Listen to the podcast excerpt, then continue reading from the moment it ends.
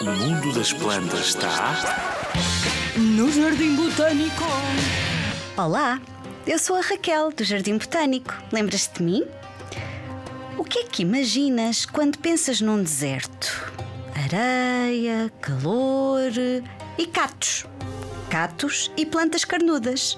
Chamamos plantas carnudas não porque tenham carne, claro, mas porque têm caulos e folhas suculentas, gordinhas, com capacidade de armazenar a água.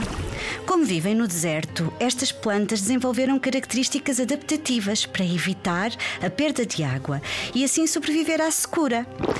Muitas só estão ativas na época das chuvas e passam o período seco sob a forma de semente.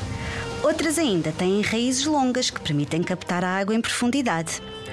Nestas plantas é normal as folhas possuírem espinhos ou estarem totalmente transformadas em espinhos, como nos catos, por exemplo, para reduzir a perda de água quando transpiram.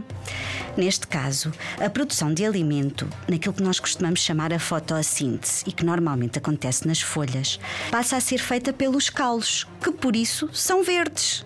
Quando olhas para um cato, já ficas a saber que as folhas são os espinhos e é o caule que é verde, porque produz o alimento da planta, e gordo, porque acumula água. O grupo dos catos e das plantas carnudas é muito belo e diverso. Vem conhecê-lo no Jardim Botânico de Lisboa.